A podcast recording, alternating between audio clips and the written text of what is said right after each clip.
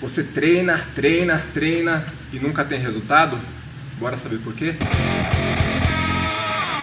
Como eu sempre comento com o Rafa, com o Heitor, né, quando a gente conversa em off, quanto mais treinado o sujeito é, menos treinável ele é. Né? Então, naquele primeiro momento, né, na fase de adaptação, quando ele sai ali do sedentarismo, é, o corpo dele vai se comportar de uma forma diferente, tudo vai acontecer de uma forma mais rápida, né? O corpo dele vai gerar adaptações de uma forma mais fácil. Porém, uma coisa muito importante ali no contexto do treinamento que a gente tem que avaliar é o princípio da continuidade, né? a frequência. Isso vai fazer com que tire ali o sujeito da zona de conforto, dando continuidade em adaptações no corpo, fazendo com que se tenha um resultado. Em relação a sono, descanso e outros fatores, às vezes a pessoa treina muito bem, né? É, tem um tempo de treino razoável, né? Sim. E mesmo assim não consegue resultado, né? Então acho que a gente deve levar em consideração outros fatores externos também, né? Ah, os níveis de estresse, tem tantos outros fatores que acabam interferindo também no resultado. É. Então, às vezes, a pessoa superestima né, a atividade física, apostando todas as fichas na academia, e às vezes não leva em consideração ali um pedaço de chocolate que, que ingeriu, um pedaço de pizza que tem uma, uma quilocaloria ali significativa. Tudo isso também pode estar atrapalhando aí os resultados aí, fazendo com que a pessoa ou entre numa fase de estagnação ou até regredindo mesmo, treinando bem. É o que eu falo, a gente não consegue competir com a hamburgueria do palhacinho lá, né? Não tem condições. Por mais que eu dê um autoestímulo pro, pro meu aluno aqui, ele faça um treino que gaste muitas calorias, que depois mesmo continue gastando, tenham, é, depois do treino ele ainda tem o, um gasto para recuperar o corpo. Mas vamos colocar só as calorias do treino ali, um treino muito bem feito, bem executado, gastou 600 calorias, por exemplo. Eu atravesso a rua, vou lá na hamburgueria, peço um milkshake grande, uma batata grande e aquele super hambúrguer, duas mil calorias.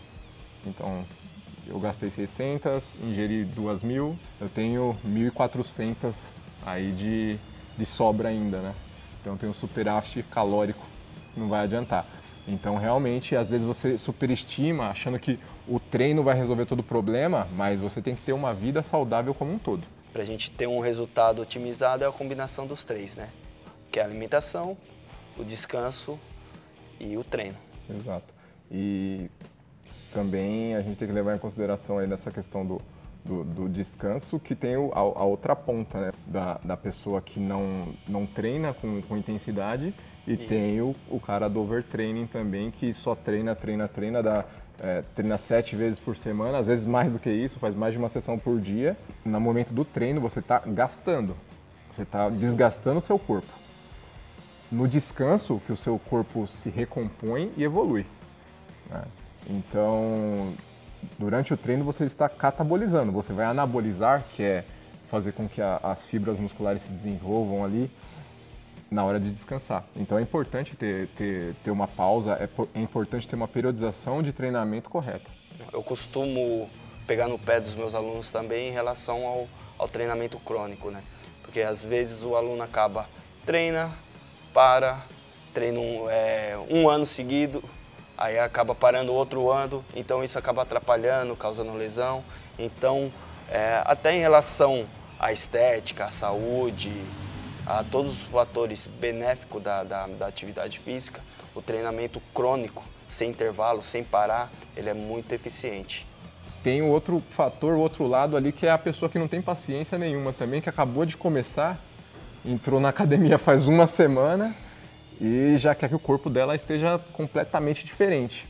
Né? Então, é importante saber que o processo ou de emagrecimento, ou de hipertrofia, ou de melhora de de postura, enfim, qualquer coisa que você almeja com treinamento, vai demorar um certo tempo. Vai tendo uma melhora. Mas essa melhora é pequena e no final do processo você tem uma melhora grande. Não adianta eu pensar que eu vou começar hoje e amanhã eu já estou no meu, no, no, meu objetivo final. Né? É, até pensando nesse, nesse fator, eu sempre gosto de dividir né, com a, a, o objetivo final do, do meu aluno em metas a curto, médio e longo prazo. Então a gente vai batendo cada meta, para esse mês a gente tem que chegar em X lugar. Se não chegamos em X lugar, o que, que aconteceu? Se eu tenho uma meta mais curta ali, eu bati ela, opa, já bati a primeira. E eu vou me animando a manter essa intensidade de treino interessante, a manter a alimentação de uma forma é, correta, a manter todo, todo o meu mindset ali, sem querer ser coaching, né? mas a, a, a forma de pensar é, de uma forma que, que vá me levar aonde eu quero chegar. Lógico, o profissional também ele tem que saber em qual etapa ele vai introduzir aquele método de treinamento, de que forma ele vai aplicar aquela intensidade, entendeu? Tudo isso é um trabalho em conjunto, é uma parceria. Por isso eu costumo falar para os alunos, é uma parceria. Ter 23 horas sozinhos e uma hora comigo. Essa uma hora comigo tem que ser é, eficiente, tem que ser eficaz. Eu tenho que saber direcionar ali o momento que eu vou colocar intensidade, em qual etapa do treinamento, de acordo com a predisposição genética e das respostas dele, eu vou introduzir uma metodologia de treinamento. E ao mesmo tempo ele, né, como já foi falado aqui, às vezes subestima o que faz fora. O que ele faz fora para ele é insignificante e, e não é determinante para o resultado. E é determinante. O comportamento sedentário durante na maior parte do dia, né? A, maus hábitos alimentares, é, e às vezes não se submeter ao que o profissional passa aqui, são ali fatores que vai interferir no resultado. A gente não pode pular etapas, né? É aquele famoso 1% ao dia, se a gente evoluir, melhorar, mesmo que seja a técnica, 1% é, ao dia, no final do ano, quanto vai dar? Não pular etapas, né? Acho que quando a gente fala em pular etapas, tem gente que antes de treinar já vai, já vai na loja de suplemento para ver o que vai tomar, né?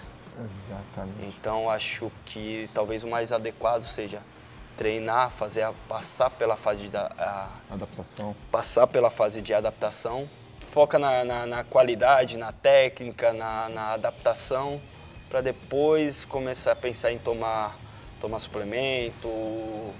Importante também melhorar a alimentação, né? Foca é. em ir treinar, né? Foca em, em, em, em continuar ir treinando. acho que é, é para esse público que está começando, eu tinha pensado nisso na hora que a gente falou do tema, depois eu nem, nem ia lembrar de falar hoje aqui dessa questão de, de, de suplementação. Mas eu perguntar para vocês, acontece muito comigo. O aluno começa comigo hoje e a primeira coisa que ele pergunta é o que, que eu tomo de suplemento? É, calma lá, vamos baixar a bola, vamos treinar. A suplementação pode ser interessante, dependendo do caso. Né? Existe uma indústria aí, agora eu vou arrumar uma briga e um monte de dislike, mas existe uma indústria de marketing muito forte por trás da suplementação e que coloca na cabeça das pessoas que o suplemento é algo extremamente necessário para você ter resultado.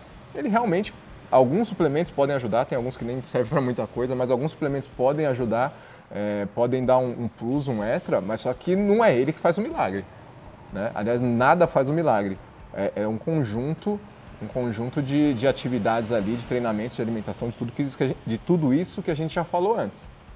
Mas antes de pensar em suplementar, antes de pensar em até em saber ah, qual método de treinamento vai ser o mais eficiente para mim, para quem está começando, é treinar, é sair do sofá, como diz o Heitor, sai do sofá que, que você já começou a resolver o problema.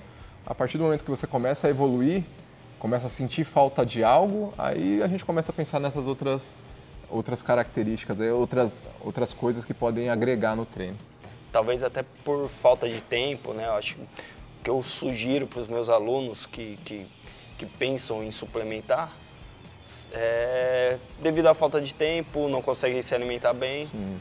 Fora isso, eu, na minha opinião, acho completamente desnecessário.